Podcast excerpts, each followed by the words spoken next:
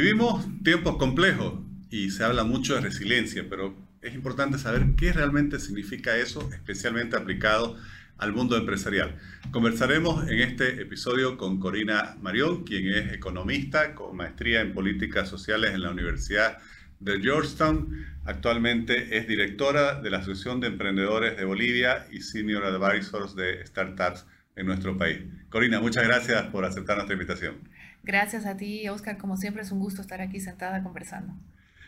Se escucha mucho esta palabra, resiliencia. Eh, ¿Qué significa eh, la resiliencia empresarial y cómo se aplica especialmente en estos tiempos eh, adversos, como llamás en un estudio que recientemente has publicado? Claro que sí, la resiliencia llega a ser parte de la cultura de las empresas. Es algo que se debe promover al igual que la innovación, van de la mano.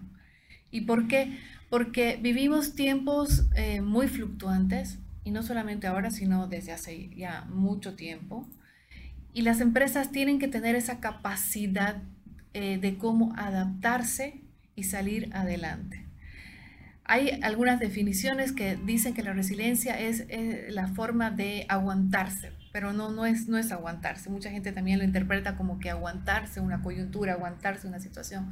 No, significa cómo salgo yo de estas situaciones adaptándome, viendo qué cambios se pueden hacer y generalmente muchos cambios se los hacen por el lado de la innovación no solamente tecnológica, sino innovando a través de nuevos modelos de negocios o también innovando, diversificándome en productos, servicios que me llevan a otras industrias. Y ahí tenemos ejemplos, porque no hay mejor que los ejemplos para clarificar esto. Vamos a ver, por ejemplo, que Amazon inició siendo una tienda virtual de venta de libros. Hoy en día tiene su participación en la industria masiva hasta inclusive en todo lo que es eh, los videos ¿no? en Amazon Premium y demás. Pero esto lo ha logrado hacer en mucho tiempo. Mucho tiempo hoy en día se llama 12 años, digamos. ¿Y cómo lo ha ido haciendo? Porque ha ido respondiendo a ciertas adversidades, ha ido eh, adaptándose y saliendo de una manera eficiente. Entonces, pero eso no lo hace porque solamente hay ahí un gurú, ¿no? Se necesita un equipo. Por eso es que se dice, se habla de cultura. Entonces, ellos inculcan la cultura dentro de la empresa de la resiliencia.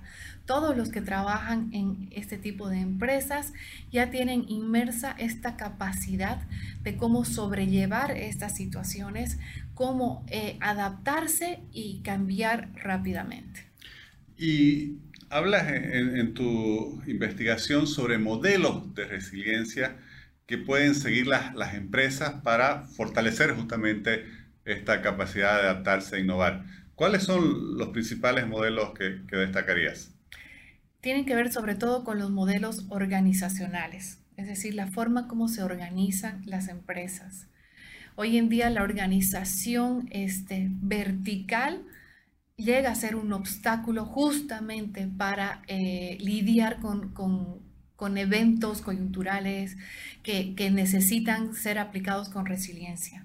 Entonces, este, en la parte organización, organizacional es súper importante tener una planificación estratégica, saber este, prevenir ciertas situaciones, preparar preparar no solamente al staff ejecutivo, por eso es muy importante esta parte de comunicación y ahí vemos cómo es la organización horizontal, la comunicación tiene que ser horizontal, todos tienen que estar eh, enfocados en las mismas metas, tienen que conocer ¿Qué, qué, qué, cosas pueden salir mal y cómo se puede reaccionar ante eso y mantener los canales de comunicación abierta. Entonces es un tema que tiene que ir más que todo por el tema de organización.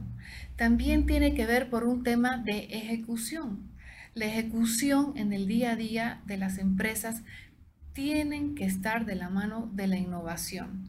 La innovación es la mejor herramienta que tienen las empresas hoy en día para poder salir airosos de todas estas coyunturas en las cuales eh, nos vemos enfrentados últimamente más, más seguido. y, la innovación va muy de la mano de todo esto. Innovación no solamente tiene que ver innovar en tecnología, sino innovar en variedad de servicios o productos. Ir siempre diversificando, no apostar todo a la, o sea, no tener todos los huevos en la misma canasta, como se dice, sino siempre ir diversificando porque eso también va a minimizar el riesgo que tienen. Entonces, esos son generalmente los dos modelos ¿no? de, a nivel organizacional y a nivel de eh, innovación.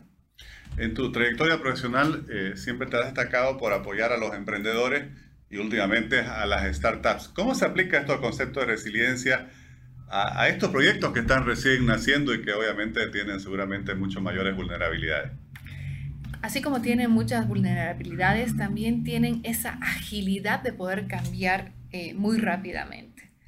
Eso, por ejemplo, es lo que tienen que aprender las grandes empresas que cuando ya se vuelven muy grandes se vuelven estructuradas y es para ellos muy difícil cambiar muy rápidamente de servicio, o innovar o producto o, empezar con una nueva industria, mientras que las startups ya desde el origen su estructura es muy ágil. Ellos ya tienen en su subconsciente incorporado esta resiliencia porque conocen que son una startup y eso significa que lo que están proponiendo como soluciones de mercado es muy susceptible a cambios. Entonces ya lo tienen incorporado en su cultura. Para ellos es muy fácil pivotear, muy fácil cambiar. Y bueno, vemos clarísimos ejemplos, como te decía, Amazon. Por ejemplo, eh, Marvel no es una startup, pero en un momento, el año 1996, por ejemplo, se declaró en bancarrota y rápidamente decidieron este, pasar todos sus cómics a la pantalla. Y hoy en día conocemos todas las, las películas que ya tienen. Eh, Walt Disney, por ejemplo, es otra que se declaró dos veces en bancarrota. Entonces, estas empresas, a diferencia de las startups, cuando son muy, mucho más grandes, ya tienen estructuras más pesadas y demás, les cuesta tiempo, años, ¿no? A veces cambiar, mientras que las startups no. Las startups te pueden cambiar en cuestión de meses, ¿no? son mucho más ágiles. Corina, ¿y estos conceptos que eh, lo has analizado y lo has estudiado desde el punto de vista de las organizaciones, las empresas, cómo se aplican a las personas? Porque al final las organizaciones están compuestas de personas. También se aplica eh, la resiliencia y cómo se podría cultivar en lo personal entonces esa actitud resiliente. Es muy, muy importante que eh, en las empresas cuiden el factor humano en el sentido de que es importante que las personas que trabajan ahí estén felices trabajando que sientan un propósito dentro de su, de su oficio. Y si uno transmite eso a, la empresa dentro de la cultura, entonces de igual manera también llega esta resiliencia hacia ellos. Y cuando uno transmite a través de las empresas este tipo de culturas, ya sea con capacitaciones, ya sea con, con ciertas estrategias que se las va implementando y se van aprendiendo, esto mismo se replica también en las familias. Y en las familias, obviamente, necesitamos muchísimo de resiliencia. Eh, vivimos en situaciones igual adversas, pero creo yo que es, lo, mismo, lo mismo que una familia de una empresa, es el mismo, digamos, eh, contexto, pero llevado hacia la familia. Y las familias trabajan en equipo. Eso es lo importante. Y, esa comunicación que existe entre padres e hijos abierta, ¿no? donde pueden existir estos peligros, vamos a ver de tomar estas medidas en caso de que A, B, C suceda, eso se aplica en las familias, eso se aplica igual lo mismo en las empresas. Entonces es exactamente lo mismo. Mantener esos canales de comunicación abierta entre padres e hijos es súper importante. El trabajo en equipo, el entender que las familias somos un equipo y que si hoy día yo no puedo, tiene que salir otro a reemplazarme y ocupar, digamos, esas actividades o esas labores, esos roles que me han eh, ocupado, digamos, y que hago diariamente. Sucede exactamente lo mismo en las empresas. Eh, en, muchos casos en, tu vida profesional eh, ejerces la mentoría, ¿no? Haces coaching, en fin. ¿Cuáles son los principales consejos que, que le das a las personas que, que orientas, que asesoras, que apoyas justamente para eh, desarrollar tanto la resiliencia personal como la de su proyecto? Lo más importante es que sean buenas personas. Es decir, ese, ese propósito que uno lleva adentro se transmite. Es impresionante cuando uno habla con emprendedores y, que en su pitch, como decimos, en su discurso, nos empiezan con muchísima pasión y motivación a explicar qué es lo que están solucionando y cómo piensan solucionarlo. Eh, y, el, y, uno empieza a preguntarles, bueno, ¿y, cuánto tiempo le dedican a esto? Su grado de compromiso que le dedican a, las startups realmente es, es impresionante. ¿no? Entonces, por eso cuando uno evalúa ¿no? las startups, lo que más pesa, más que la idea del negocio o el negocio, que sé yo, en sí, es el equipo, ese valor que tiene el equipo desde el punto de vista del compromiso, del propósito que llevan adelante. Yo a veces eh, hago semejanzas, le digo, este es un equipo que, está integrado por caballos de carrera. Tienen tan, tan eh, clara su meta, ¿no? que van a llegar hasta la última consecuencia.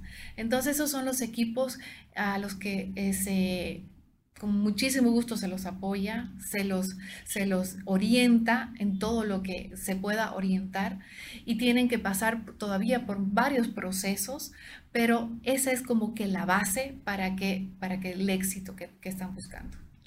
Y recientemente ha sido coautora de, un estudio justamente sobre el, ecosistema emprendedor, las startups en Bolivia, en Santa Cruz. Eh, ¿Qué destacarías de, todas aquellas startups que, han surgido en lo vinculado a la resiliencia? ¿Cuáles son los, elementos comunes que, has identificado? Mira, en, Bolivia, este, si nosotros comparamos las startups de Bolivia con las startups de la región, tenemos una diferencia en el sentido de que acá no contamos con apoyo gubernamental, por ejemplo, para capital semilla. Es muy difícil encontrar un gobierno acá que nos hable acerca de solamente de programas o de políticas dirigidas a incentivar startups. Entonces, las startups que se generan en Bolivia ya parten desde otro contexto. No es lo mismo que Startups Chile, Startup Perú, que tienen ahí un em-, empujoncito del gobierno, que les da inclusive 25 mil a 50 mil dólares ¿no? en capital semilla a todas aquellas ideas que se destacan. Acá, si tú tienes una idea de negocio, tienes que decidir, ¿no? De repente no trabajar, tu costo de oportunidad es alto, porque tienes que dedicarte enteramente al startup y dejas obviamente de lado un puesto de trabajo. Entonces, son realmente, yo los llamo campeones, porque están eh, frente a todas esas adversidades compitiendo en la región de igual a igual. Y así y todo, salen adelante, levantan financiamientos, tienen tracción, tienen mercado y se están destacando. Entonces, creo yo que si hacemos una comparación de los emprendedores en la región, nuestros emprendedores en Bolivia ganan, ¿no? Tienen esa capacidad.